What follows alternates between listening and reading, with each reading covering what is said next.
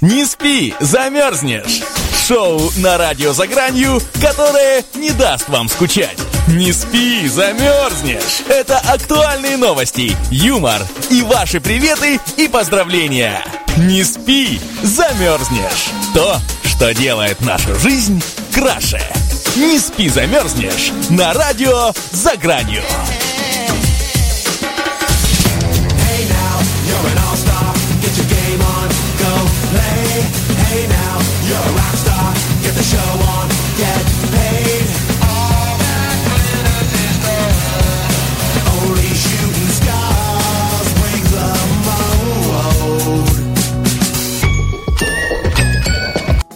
Итак, дорогие друзья, добрый-добрый вечер. В эфире на радио «За гранью» ваша любимая программа «Не спи, замерзнешь». И с вами сегодня ее несменный ведущий Дмитрий Авдей и... Сергей Моисеев, добрый вечер, господа. Ну что ж, сегодня э, Дима наконец с нами, он вернулся, он э, поправился, он полон сил, бодр, выглядит на 22, э, а то и на все 20, и э, живет полной жизнью, бодр и могуч. Ну а сегодня, друзья, 8 июля, э, среда, и, как всегда, сегодня огромное количество праздников. Вообще, друзья, вы, наверное, заметили, что у нас как ни день, то праздник, и, наверное, это о чем-то философском таком говорит, что вообще нужно бы жить вот так вот каждый день, э, как э, некий особенный день, и проживать его, и запоминать его, и делать его уникальным. Так вот, сегодня, 8 июля, у нас День семьи, любви и верности. Празднуют его всего 7 лет. До этого э, семьи, любви и верности не было. Было распутство, анархия, грязь и э, прочие развлечения. Теперь вот э, стало не до фана. Теперь только семья, любовь и верность.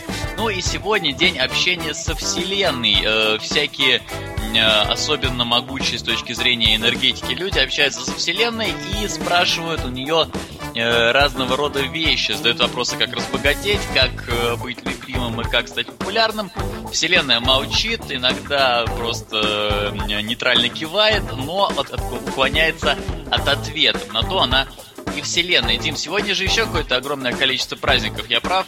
Конечно, конечно, и пока остальные любят друг друга и признаются в верности, другие общаются со Вселенной, задают ей всяческие вопросы, другая половина человечества борется с аллергией. Вот уже целых 10 лет люди, люди слепо покупают мази, ацикловир, различные антибиотики и прочие средства против аллергии. Но им это все не помогает, потому что каждую весну цветут такие растения, против которых не спасает ни одно лекарство. Также сегодня день обнаруженных заначек. Каждый из вас наверняка делал такие вещи, как прятал что-то ценное на потом, на черный день, либо на крайний случай.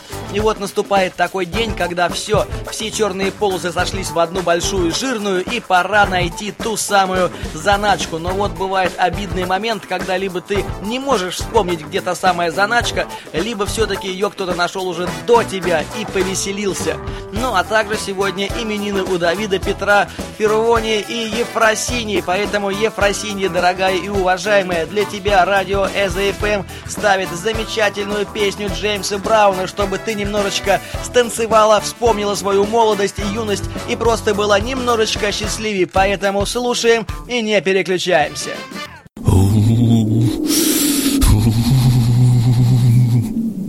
Не спи, замерзнешь!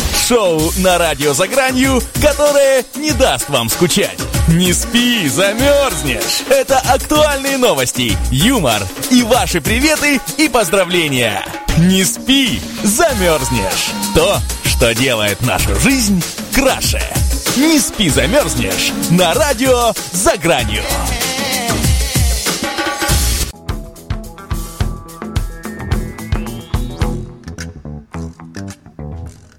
Ну что ж, дорогие друзья, а мы продолжаем и поговорим с вами о том самом времени, о котором ходят большие легенды и пишут книги. Называется оно «Лихие 90-е». Время большого изобилия, богатых прилавках, богатых людей, бесплатного образования и великих возможностей. В то время, когда люди могли позволить себе все, они думали, как бы им развлечь себя. Им приходилось искать себе работу не то чтобы по душе, а чтобы развлечься. И вот некоторые из этих способов я сейчас вам и расскажу. Первый был необычный способ заработать – это ремонт бытовой техники. Это одна из самых главных подработок того времени. В развал СССР привел к ликвидации многих НИИ и оборонных мероприятий, и большое количество инженеров различной квалификации остались без работы.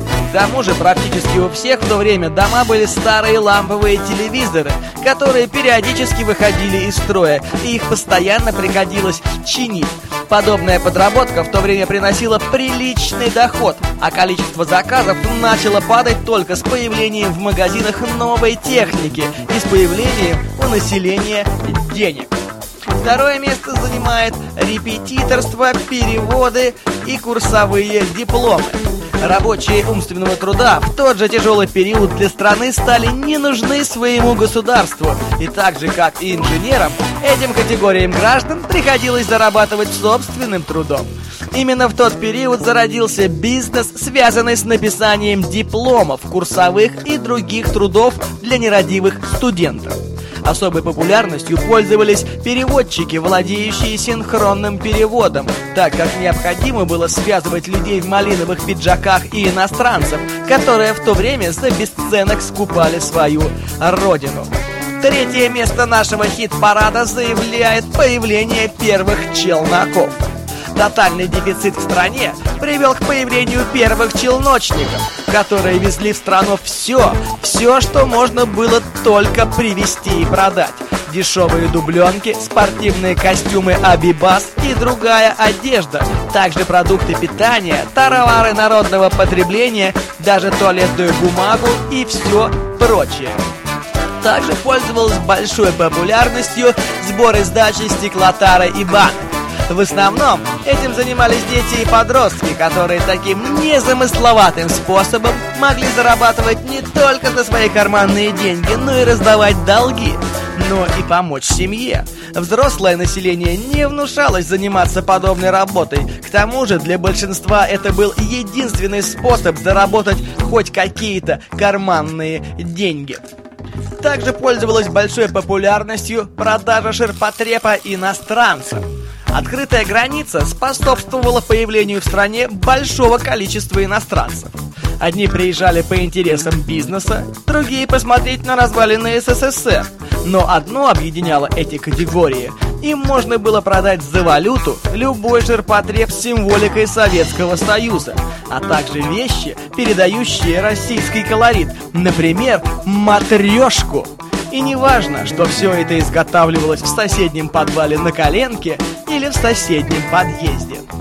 Также большим и большой популярностью пользовалось пиратство. Заработок тех немногих, кто имел доступ к кассетам и видеомагнитофонам, а также мог изготовить в спешном порядке русифицированные коробки под продукцию. Поделюсь вас с вами об опытом одного человека, который занимался подобным бизнесом в 90-х. У него была коллекция из пяти китайских видеомагнитофонов и одного видеоплеера. С помощью него он днями и ночами писал кассеты, клеил и продавал на Комсомольской на площади трех вокзалов. И, соответственно, он стал очень богат, пока не пришли двухтысячные, и он снова вынужден был заниматься подобным родом бизнеса. Также люди занимались продажей сигарет и алкоголя. Обязательный атрибут любого застолья в 90-х годах – спирт роял. Ну и, конечно, другие алкогольные напитки, производимые на основе этого напитка. Одни челноки специализировались на одежде и других вещах, но другая каста работала исключительно сигаретами и алкоголем, завозя их в страну вагонами и цистернами, которые в дальнейшем продавался гражданам с рук на вокзалах, в такси, в подъездах, в переходах и даже в станциях метрополитена. Также была основана на большой поток продажа БАДов и прочих чудесных средств. Думаем, что все помнят такое средство от всех болезней, как Гербалайф. Сожалению, его бесконтрольное употребление испортило здоровье множеству россиян. Честно говоря, именно в 90-х сетевой маркетинг стал зарождаться в России, а люди в стремлении заработать копейки втюхивали такие вещества родным и близким. Ну и, конечно, бандитизм и рэп. Типичное явление 90-х годов. Люди, доведенные до ручки, которым было не на что кормить свою семью, стремились заработать деньги самыми разными способами, в том числе и откровенно противозаконными. Контрабанда, вымогательство, крышевание, рэкет – обыденные вещи для того времени. Именно представители этого мастерства легли основу героям многочисленных анекдотов про бритых братков в малиновых пиджаках. Это вам, дорогие мои слушатели, не сидеть в офисах на креслах и скучать. Это была настоящая жизнь. Поэтому поставлю песню «Сплин, пил и курил». До скорых встреч, это была рубрика о самом главном.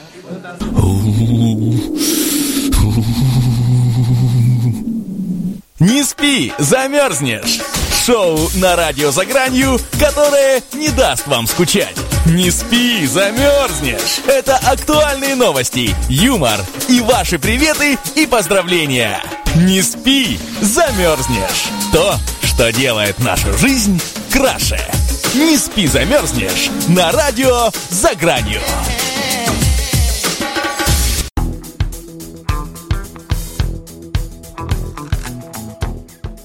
Итак, дорогие друзья, мы снова продолжаем радовать вас самыми интересными и невероятными фактами. Готовьтесь, рубрика «Интересные факты». И сегодня два десятка самых невероятных и интересных событий ждет ваши уши. А, и вот факт номер один. За границей все уверены, что Чебурашка – это она. Кто бы мог подумать, что это ушастое существо может вызвать такие симпатии, и мужское население приняло ее за девушку. Будем, будем надеяться, что они ее все-таки не найдут, и Чебурашка останется со своими ушами на воле своем мужском обличии. Также известно, что сердце белого кита имеет размер автомобиля Volkswagen Жук, то есть это всего лишь одно маленькое сердце. Что уж говорить о том, как выглядят его кишки. Третий факт – это в городе Кертилг в Нью-Джерси. Все коты и кошки должны носить три колокольчика, чтобы птицы всегда знали об их месторасположении. Сергей, что ты думаешь о колокольчиках и именно о трех, когда они звенят и отзвенивают? Интересно, почему три, Дим? Я думал, что достаточно одного колокольчика, а, видимо, птица меньше трех просто не слышит, потому что голова у них маленькая и мозги тоже не супер э, большие. Ну, а три колокольчика это наверняка, и если кот э, с тремя э, колокольчиками проходит мимо, ты, очевидно, за много-много десятков метров слышишь его и быстренько себе улетаешь куда-нибудь на водоем или в теплые края, чтобы этих котов э, больше никогда в своей жизни и не э, видать. Дим, я э, хотел тебе сказать, что у нас в чате на нашем сайте eza.fm спрашивают наши слушатели, а почему же мы называемся Эза FM? Э, вот, э, собственно, мы объявляем, что мы радио за гранью, но при этом название сайта eza.fm, оно связано с тем, что у нас э, изначально э, тематика нашего, э, нашей радиостанции это разные эзотерические явления, то есть за гранью э, реального и за гранью осязаемого, то есть то, что нельзя потрогать, но можно почувствовать. Э, поэтому оно называется таким образом от слова эзотерика, как вы, собственно, друзья, и догадались. А почему э, переключается радио, когда э, э, вы переключаете вкладки, я не скажу. Мы разберемся и вернемся с ответов, когда поговорим с нашим техническим специалистом, потому что у нас при переключении вкладок радио продолжает нахальным образом работать, и ничего с этим поделать нельзя. Ну что ж, э, Дим, я думаю, что самое время продолжать. Э, оказывается, что пипедастры это мохнатые разноцветные штуки, которыми э, красиво размахивают девушки из группы поддержки спортивных команд. Вообще, ты когда-нибудь держал в руках пипедастер? А, вот если это то самое, что чем размахивают девушки, круглое и мягкое, то да, я держал. И знаешь, э, мне было немного странно, потому что я думал, что они какие-то тяжелые, но они были сделаны почему-то из бумаги. И когда шел дождь, они намокли и превратились не в пипедастры, а в что-то такое неприятное и мерзкое. Мерзкие пипедастры. Да, э, именно звучит так. многообещающе, Дим. И главное, что обычно ведь никто не смотрит на пипедастры, все смотрят на девушек, потому что девушки из группы поддержки, они ого-го, а пипедастры, ну, не так, чтобы ого-го. Они, в общем, да, но... ничего, неплохо.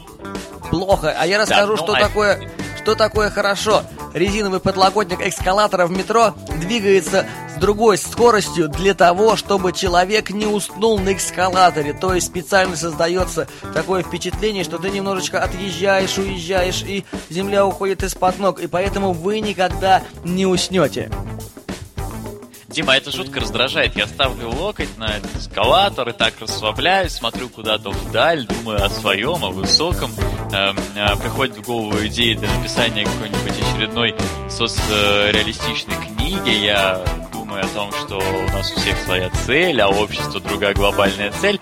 И тут скотина локоть уезжает куда-то сильно вперед. И вот э, сбивает со всех прекрасных мыслей, все идеи мигом испаряются, и как дальше жить тоже становится не очень понятно. Тебе знакомо это чувство?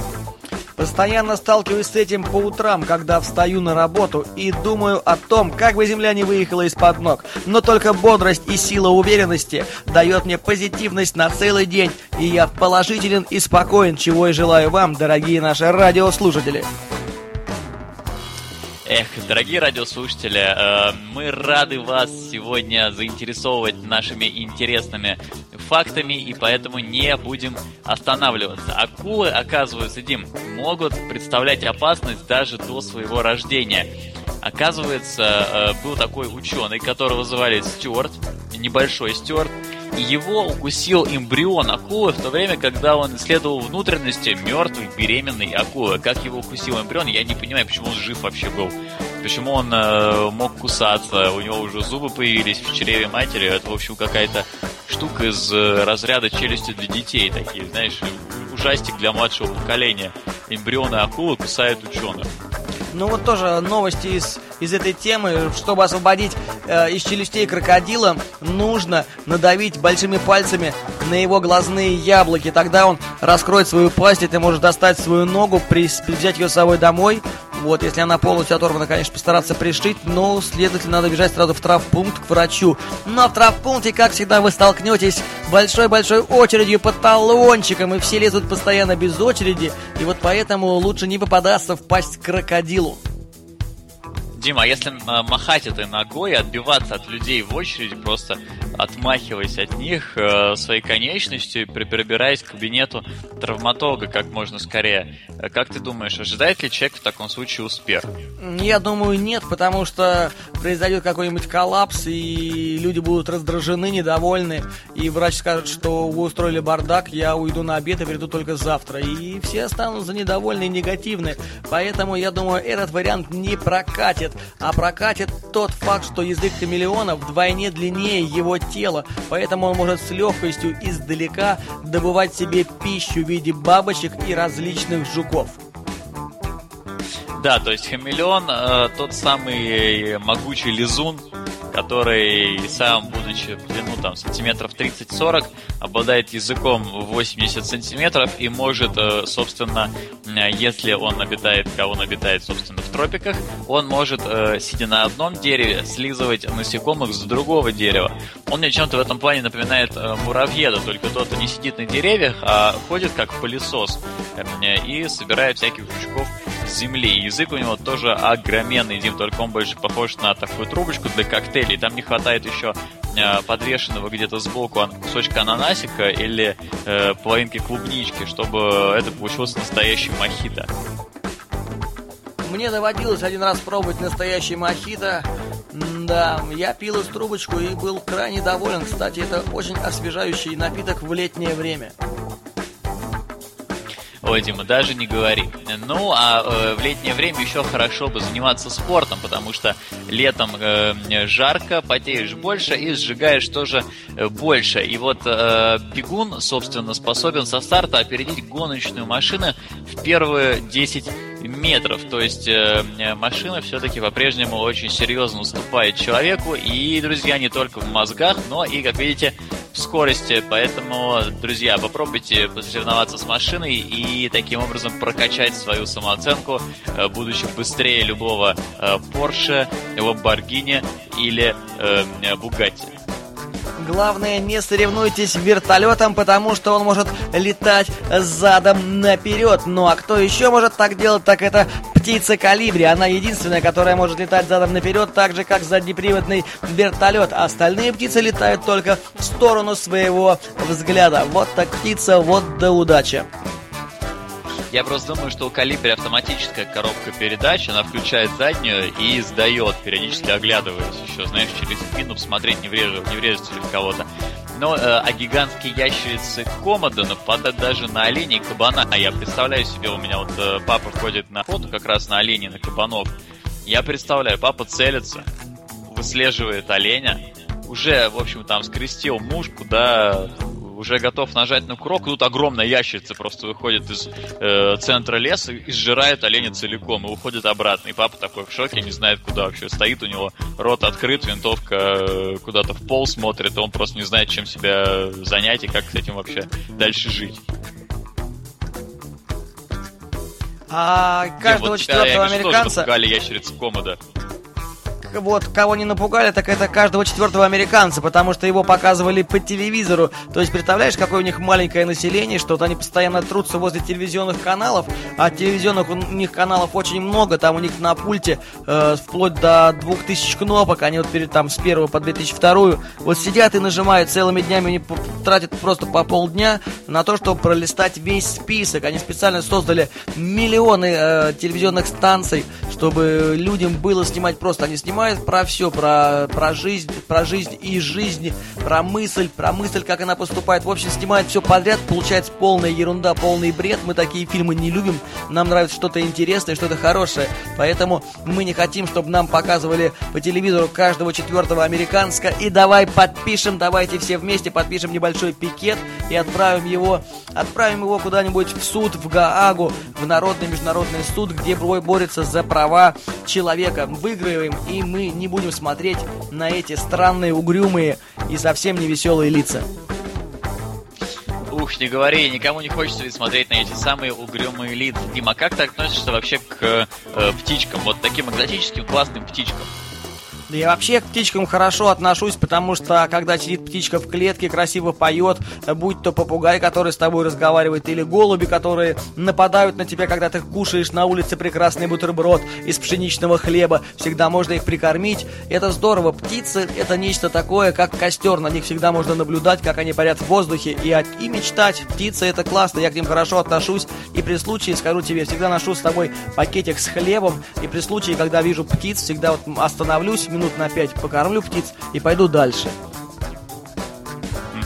То есть ты действительно любитель и фанат э, этого дела, Дим. А у тебя никогда не было такого ощущения, что вот ну, завел ты птичку, она такого красного оттенка, ты думаешь, вот черт побери, зеленый ей шел бы больше, и вот хотелось бы ее раскрасить. Случалось такого в твоей жизни? Конечно, конечно. Ну, э, собственно, к чему я это спрашиваю? Оказывается, что если желтую канарейку покормить красным перцем, она не, э, не просто не умрет, но останется жива, и цвет ее перьев станет ярко-оранжевым. То есть можно птицу раскрашивать, потом ее накормить зеленым салатом, и она станет такого э, фиолетового оттенка, немножко в синеву, как э, вот волосы у бабушек, которые их красят. А если ее покормить еще э, чем-нибудь черным, я не знаю, Дим, что бывает черный. Черный перец же бывает, вот, она станет э, таким нежно, нежно-розового цвета и будет петь голосом Баскова из э, своей небольшой клетки. А, ты заметил, как запереживал Андре? Да, да, Андре, ты правильно переживаешь. Именно твою канарейку мы и будем кормить перцем, чтобы посмотреть, как меняются ее перья. Ну, а для точного поддержания баланса и аэродинамических свойств орел при выпадении пера из одного крыла теряет такое же перо из другого крыла. То есть для симметрии, чтобы не терять вес, он самосохраняется и самосовершенствуется. Вот такой интересный факт и такое интересное свойство, которым обладает орел. Ох, орел, Дима, орел. Ну и чтобы расколоть орех, оказывается, достаточно положить его в горячую воду на 48 часов. На самом деле я всегда, когда ем орехи, э, загодя планирую, пишу себе в ежедневнике, что через часов 50-52 я буду, наверное, есть орехи. И поскольку я понимаю, как э, взрослый зрелый человек это сильно заранее, я э, в этот же момент э, в течение часа беру орехи, замачиваю их э, в горячей воде, ставлю э, на небольшую такую, в небольшую плошку на комфорку и в течение 48 часов поддерживаю одну и ту же температуру эм, э, и буквально через двое суток достаю расколотые орехи и потребляю их таким образом. Сколько я плачу за электроэнергию в месяц? Ну, я не буду раскрывать эту информацию. Цифра большая, потому что орехи я люблю действительно очень и очень сильно. Да, орехи дело такое, попробуешь один раз, как говорится, и не оттащишь э, за уши. Но вот все знают, что между плитами пирамиды Хеопса невозможно просунуть и лезвие, но мало кто знает, что водители автомобилей и дальнобоев убивают больше оленей, чем охотники, то есть на дорогах наших трасс и дорог гибнет очень большое количество животных и наносится именно автомобилями такой урон, который не наносят даже охотники и любителями походить с луком, с арбалетами, пострелять в нашу дикую природу. Вот так вот Я происходит. думаю, Дим, здесь суть э, новости э, в том, что охотники просто пользуются устаревшими орудиями для убийства оленей. Надо брать пример с водителей. Они берут свой большой КАМАЗ или Вольво, или э, какой-нибудь трак, и, э, значит, давят оленей, освежевывают их там же на капоте своего огромного автомобиля, и потом всю дорогу от Москвы до Владивостока кушают этого самого оленя, делятся э, симпатичными девушками и выторговывают на заправке солярку за э, череп, кости и э, рога этих самых оленей. Таким образом, они обеспечивают себя всю свою жизнь. Хм. Да, всю свою жизнь.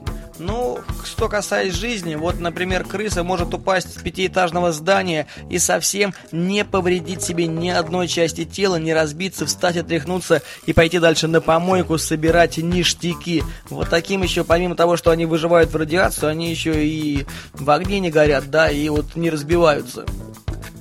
Да, но э, на самом деле они не повреждаются физически, но душевно наносят себе серьезнейшую моральную травму, и потом ходят еще 37 лет э, к психиатру и лежат у него на кресле кушетки, рассказывают о своей э, трогательно драматичной жизни и пытаются понять, как же им существовать с этим всем дальше. Ну, а даже малюсенькая капля алкоголя, помещенная на Скорпиона, нет, друзья, не убивает его как лошадь, а просто сводит его с ума. Он начинает жалить себя и жалит до тех пор, пока не умрет. Такой вот э, Скорпион, он, знаете, очень просто совестный, такой совестливый человек, э, совестливый организм. Он э, выпьет лишнего, хватанет э, каплю алкоголя и начинает себя укорять. Укорить, жалит себя в спину, в хвост и в гриву, и со временем погибает, потому что укор, друзья, дело не очень хорошее, надо один раз просто понять, что хватанул лишнего, и в следующий раз не повторять своих ошибок,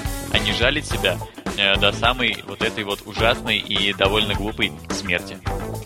Да, вот что касается глупых смертей, так это, пожалуй, китайцы занимают первое место, так же, как и самый распространенный язык является китайским, второй по распространенности испанский, ну, а английский уже, конечно, на третьем месте, русский на четвертом, но мне кажется, это устаревшие данные, скоро они поменяются, так что скоро будет перепись населения, скоро будет перепись языковых барьеров, и мы узнаем на самом деле, кто же занимает то самое первое место. Ну, э, Африка точно не занимает первое место, тем более, что э, в Африке э, все довольно сильно отстает. Например, в Африке только один человек из 40 имеет телефон, поэтому когда к тебе в Африке подходят и, говорят, слушай, телефон нет позвонить, надо действительно убегать, потому что в Африке подходит такой человек обычно с автоматом Калашникова и с э, поясом из восьми гранат, и если телефона у тебя позвонить не оказывается или оказывается, но тебе жаль, то, возможно, э, телефон перейдет в руки этого самого э, нетерпеливого до телефонных э, разговоров и болтовни человека. Да, и на этой самой прекрасной ноте я хочу отбросить болтовню, включить прекрасную композицию Tower of Power, послушаем немного блюза, джаза и рока в одном моменте, порадуемся и не переключайтесь, мы скоро вернем, вернемся. Не спи, замерзнешь! Шоу на радио «За гранью», которое не даст вам скучать. Не спи, замерзнешь! Это актуальные новости, юмор и ваши приветы и поздравления. Не спи, замерзнешь! То, что делает нашу жизнь краше. Не спи, замерзнешь! На радио «За гранью».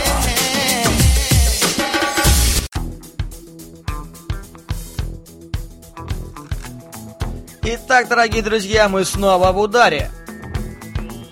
Не просто в ударе, Дима. У нас передают приветы Ксения Артемьева из Казахстана. Передает пламенный привет специально для Митяя и Юлии. А Митяй пытается загрузить свое фото в нашу социальную сеть и что-то не выходит, поэтому обязательно, обязательно после эфира мы поможем Митяю и разберемся, что же, что же не так и где же был косяк. Но, Дима, а сейчас что же у нас впереди? Ну а мы продолжаем, продолжаем рассказывать обо всем самом необычном и интересном. И все знают, что боевой дух и обороноспособность, боеготовность армии – это главные критерии безопасности любого государства. В стремлении к этой цели в разных армиях используют различные, иногда невероятные и даже шокирующие методы тренировок солдат. В нашем обзоре 10 сумасшедших тренировок, которые практикуются в армиях разных стран всего мира. И пункт первый. Игра «Картошка» с настоящими гранатами в Китайской Народной Республике. Восток, как известно, дело тонкое, даже в том случае, когда речь заходит об армейских тренировках, направленных на выработку точности исполнения команд и смелости, которые пригодятся во время любой битвы. Солдаты Народно-освободительной армии Китая во время тренировок должны освоить смертельно опасную вариацию игры в горячую картошку, перебрасывание друг другу настоящей боевой гранаты без чеки. Ну а на втором месте выстрелы в грудь российские спецслужбы. Подобные упражнения, стрельба друг друга в грудь, естественно с использованием бронежилета, является частью специализированного курса обучения в российских спецслужбах. Эти тренировки проводятся для того, чтобы убрать у военных панический страх того, что в них может попасть пуля. Посмотря на наличие бронежилетов, солдаты иногда получают ранения, но, несмотря на то, солдат был ранен или нет, он должен после попадания в него своевременно реагировать на вражеский огонь, сохраняя хладнокровие и продолжая атаковать врага. Вот как это, оказывается, Дим, происходит э, во всех фильмах. То есть в них стреляют, попадают в бронежилет, а любое попадание в бронежилет практически всегда это сломанные ребра или э, жуткие отеки и ссадины в районе желудка, все там болит, человек ходить даже не может после такого попадания. Но, несмотря на это, в России продолжают после выстрела в грудь люди спокойно ходить, стрелять и воевать. Вот это, друзья, называется выучка.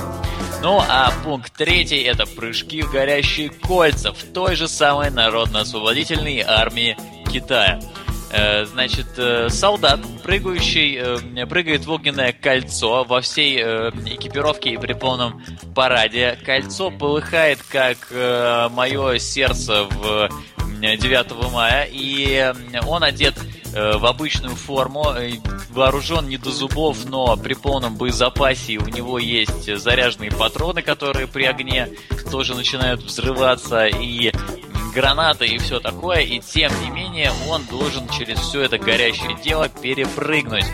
Э, цель этой тренировки э, что солдат должен испытать те же эмоции и выброс адреналина, как и в реальном бою. Вот интересно, где китайские командиры в реальном бою видели прохождение через горящие кольца? То есть Видимо, в Китае эта война строится таким образом. С одной стороны, выстраивают просто э, такую череду, очередь горящих колец. И с другой стороны, и чьи солдаты пробегут э, эту полосу препятствий первыми, те и победили в сражении. Я думаю, так это происходит, Дим. Ну, не знаю, мне кажется, кольца это альтернатива подожженной деревни, когда они сквозь узких проулочков и прощелков пытаются пролезть сквозь полное пламя. Кольцо, конечно, это не совсем узкий переулок, но как-то похоже можно вспомнить хотя бы циркового льва, который тоже оберегается и когда прыгает через него, смотрит нервно глазами налево и направо, как бы не обожглась его лохматая грива. Ну а четвертое место занимает подводное обучение подразделения «Морские котики» ВМФ США. Во время обучения тактического подразделения сил военно-морского флота США солдат учат не бояться воды в любой ситуации. Им связывают руки и ноги и заставляют опускаться на дно бассейна и подниматься назад, плавать вдоль бассейна, не касаясь дна, делать сальто под водой и прочие сумасшедшие вещи, такие, например, как двойное сальто. Тренировки сложены тем, что инструкторы время от времени нападают на тренирующихся и пытаются их утопить, имитируя боевые условия, хотя эти условия похожи больше на самоутопление. Ох, Дима, на какой э, потрясающей ноте ты завершил вот этот рассказ про подводное обучение. Вот э, без утопления, конечно, никуда, и солдат действительно нужно этому учить. Ну а у нас, как всегда, активность в чате. Э, Юля Смитяем просит передать привет Ксении, такой ауверды. Ну а Ксения, в свою очередь, просит передать привет Соколову Андрею в Тель-Авив от коллег.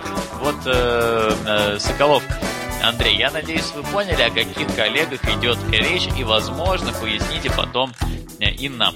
Ну, а я продолжаю. И пятый пункт нашей сегодняшней программы – разбивание кирпичей головой. Это уже Южная Корея и снова Китай. Для того, чтобы сплотить войска, организовать так называемый тимбилдинг, часто используют оркестры, марши и так далее. Но военные Китая и Южной Кореи отличились и на этом поприще их солдаты прославились тем, что об их спины ломаются бамбуковые палки, а об их головы разбиваются кирпичи.